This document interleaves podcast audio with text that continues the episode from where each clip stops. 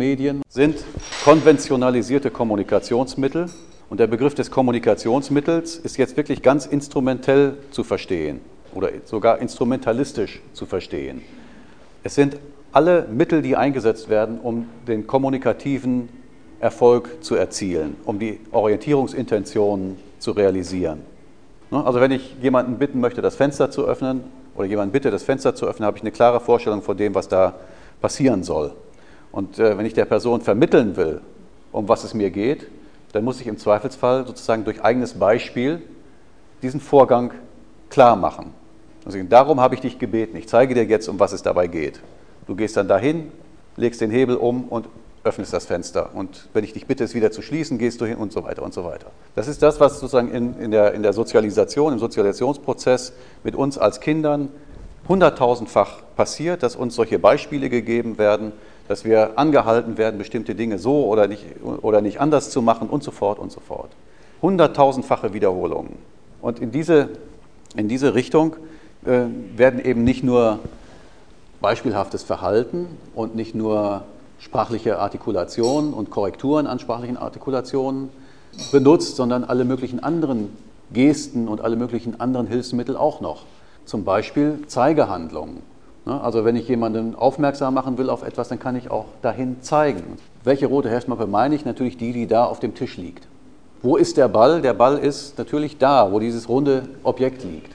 Also ich will nur andeuten, dass, dass diese Wiederholung und dass bestimmte Handlungseinbettungen da eine ganz entscheidende Rolle spielen und dass wir uns letztendlich auch weiterer Instrumente bedienen, um unsere Orientierungsziele zu erreichen. Also zum Beispiel können wir Skizzen machen oder wir können im Sand äh, am Strand etwas aufzeichnen oder auf Papier etwas aufmalen oder wir können Bilder benutzen, um Dinge zu veranschaulichen. Wie sieht ein Einhorn aus? Wie sieht ein Flugdrache aus? Alles Dinge, die man nicht tagtäglich auf der Straße sieht, sondern die man nur anhand von Bildern illustrieren kann, veranschaulichen kann.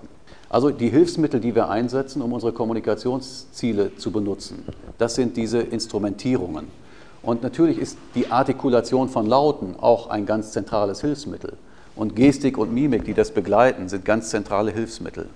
Und in diesem Sinne sind Medien Instrumentierungen in der Kommunikation und in der Rezeption. Und dann sind wir sozusagen an der entscheidenden Nahtstelle, denn von hier aus wird der Medienbegriff sozusagen prinzipiell nicht anders aufgefasst werden müssen, wenn wir uns mit anderen Arten von Medien beschäftigen. Also wenn wir zum Beispiel zum Fernsehen gehen, da stellen sich zwei Fragen. Also eigentlich fängt es schon mit dem Buch an, aber bleiben wir mal beim Fernsehen, weil das vielleicht auch für uns alle eine ganz äh, frische und wache äh, Erfahrung ist, mit diesem Medium Fernsehen umzugehen. Zunächst stellt sich die Frage, ob da jemand kommuniziert und es stellt sich die Frage, in welcher Weise das Medium eingebettet ist in unsere Rezeptionshandlungen.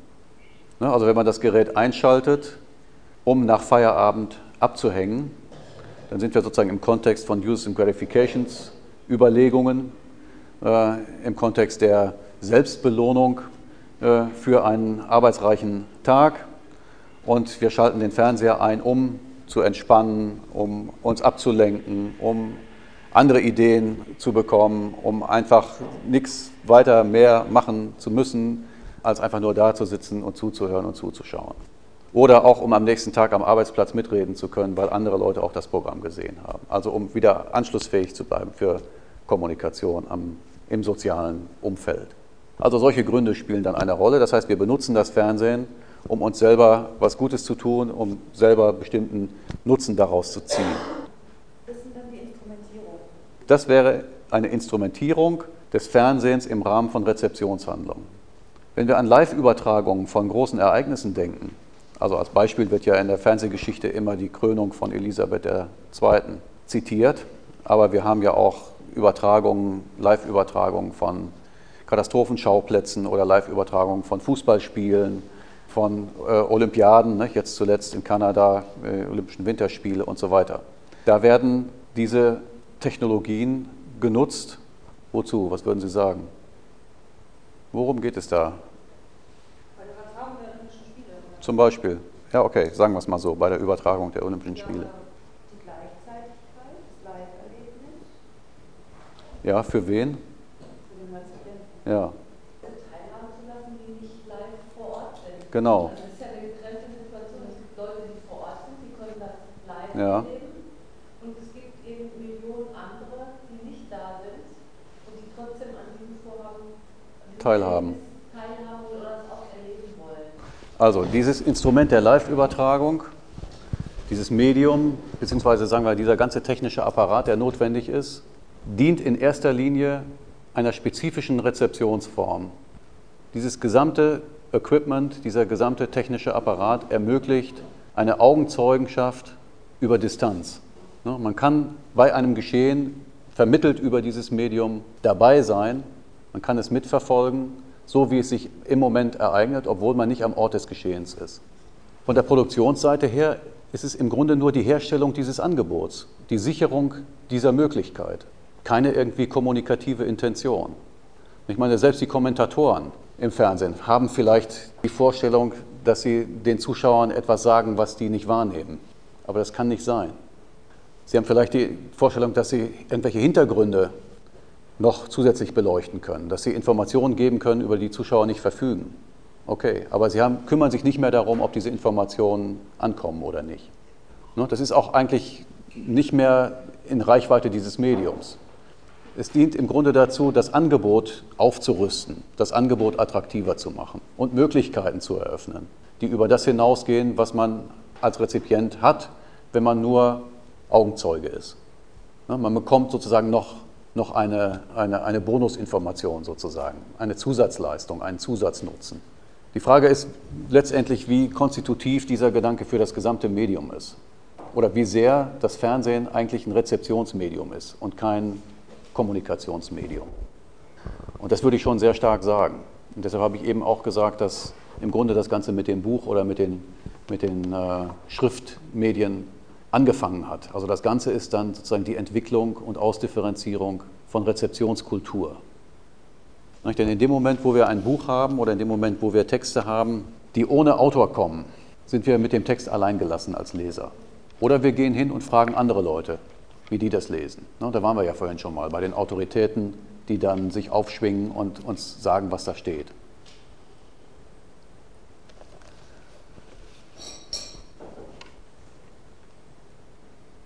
Hat denn dann insofern das Medium Schrift auch zu einer Form von Demokratisierung beigetragen? Oder? Naja, dadurch, dass letztendlich nicht das Medium Schrift, sondern ähm, die Schriftkultur, äh, dadurch, dass Schriftmedien sich vervielfältigt, ver vervielfacht, vertausendfacht, vermillionenfacht haben, dadurch, dass äh, letztendlich die Druckerpresse erfunden worden ist, die die Reproduktion äh, von, von Texten so stark erleichtert hat und die dazu geführt hat, dass irgendwann tatsächlich bis ins letzte, in den letzten Winkel hinein, bis in das letzte Dorf hinein äh, diese Schriftmedien vorgedrungen sind und bei der Bevölkerung auch das Bedürfnis geweckt haben, selber lesen zu können, was da steht. Und in dem Sinne hat natürlich die Schrift schon auch zu dieser Art von Demokratisierung beigetragen. Aber Jahrhunderte davor gab es die Schrift, Jahrtausende davor gab es die Schrift schon. Und sie hat an den politischen Verhältnissen recht wenig geändert. Im Gegenteil. Die sind ja große Teile, der größte Teil der Bevölkerung äh, illiterat gehalten worden. Es gab ja keine Anstrengungen, sozusagen die Bevölkerung äh, sozusagen flächendeckend zu bilden und flächendeckend diese, diese Fähigkeiten zu vermitteln. Ne, Das war ein Elitewissen, zu lesen und zu schreiben. Ja, das heißt, erst durch die Technologie der Massenproduktion. Die Massenproduktion war sicher ein ganz wichtiges Vehikel, aber es gab dann eben mit, mit dieser Massenproduktion im 18. Jahrhundert auch äh, halt äh, einen entsprechenden Bildungsbegriff. Es gab eine politische Entwicklung. Wir hatten in der Zwischenzeit die Französische Revolution und es gab politische Umwälzungen. Ich glaube viel eher, dass es die politischen Umwälzungen gewesen sind, die letztlich den Ausschlag gegeben haben. Aber ohne diese Massenproduktion von Texten wäre es nicht so stark geworden und hätte sich vielleicht auch nicht in der Form beschleunigt, wie es dann im 18. Jahrhundert passiert ist. Also insofern kommen immer so verschiedene Faktoren oder oft verschiedene Faktoren zusammen oder müssen erst verschiedene Faktoren zusammenkommen, bis, bis so ein äh, ja, deutlicherer Umbruch eintritt. Ne, wie mit der Bildungsbewegung und dann letztlich mit der, mit der Leserevolution im 18. Jahrhundert. Ja, und diese Leserevolution hat äh, ganz klar dazu geführt, dass diese, Ty- dieser Typ von, von Rezeptionsart Handlung, nämlich die Zuwendung des Subjekts, des Individuums zum Text, kultiviert worden ist. Bis heute stehen wir sozusagen unter dem Eindruck dieser Lesekultur. Und Lesen ist bis heute ein Vorgang, eine Tätigkeit, die sozial höchstes Prestige genießt. Immer wenn jemand sich was Gutes tun will, dann sagt er, er zieht sich mit einem guten Buch irgendwie mal in einer ruhigen Minute zurück. Also das ist in bestimmten sozialen äh, Schichten und bestimmten sozialen Kontexten ist es fest etabliert. Und es gilt als ja, irgendwie doch normativ gesetzt in, in unseren äh, westlichen Gesellschaften, in diesen bildungsbürgerlich geprägten Gesellschaften, dass das Lesen diesen hohen Status hat. Und andere Mediennutzung dagegen diskreditiert wird. Also bis in die jüngste Vergangenheit, bis in die 80er Jahre hinein ist das Fernsehen zum Beispiel in dieser Form diskreditiert worden. Ne, also in intellektuellen Kreisen war es gar nicht gern gesehen, wenn jemand äh, sich geoutet hat als, als Fernsehgucker. Also das war im Grunde erst Anfang der 80er Jahre, da wo so Serien kamen wie Dallas und Miami Vice und so, da durfte man dann äh, auch im Kollegenkreis sagen, dass man das gesehen hat. Da wurde man dann nicht mehr, nicht mehr äh, schräg angesehen. Und seitdem hat es halt wirklich auch dann diese, diese flächendeckende soziale Popularisierung äh, des Fernsehens gegeben, so wie wir sie jetzt heute kennen, wo im Grunde das kein Thema mehr ist, wer was im Fernsehen guckt, wo jeder alles gucken kann und das auch offen sagen kann.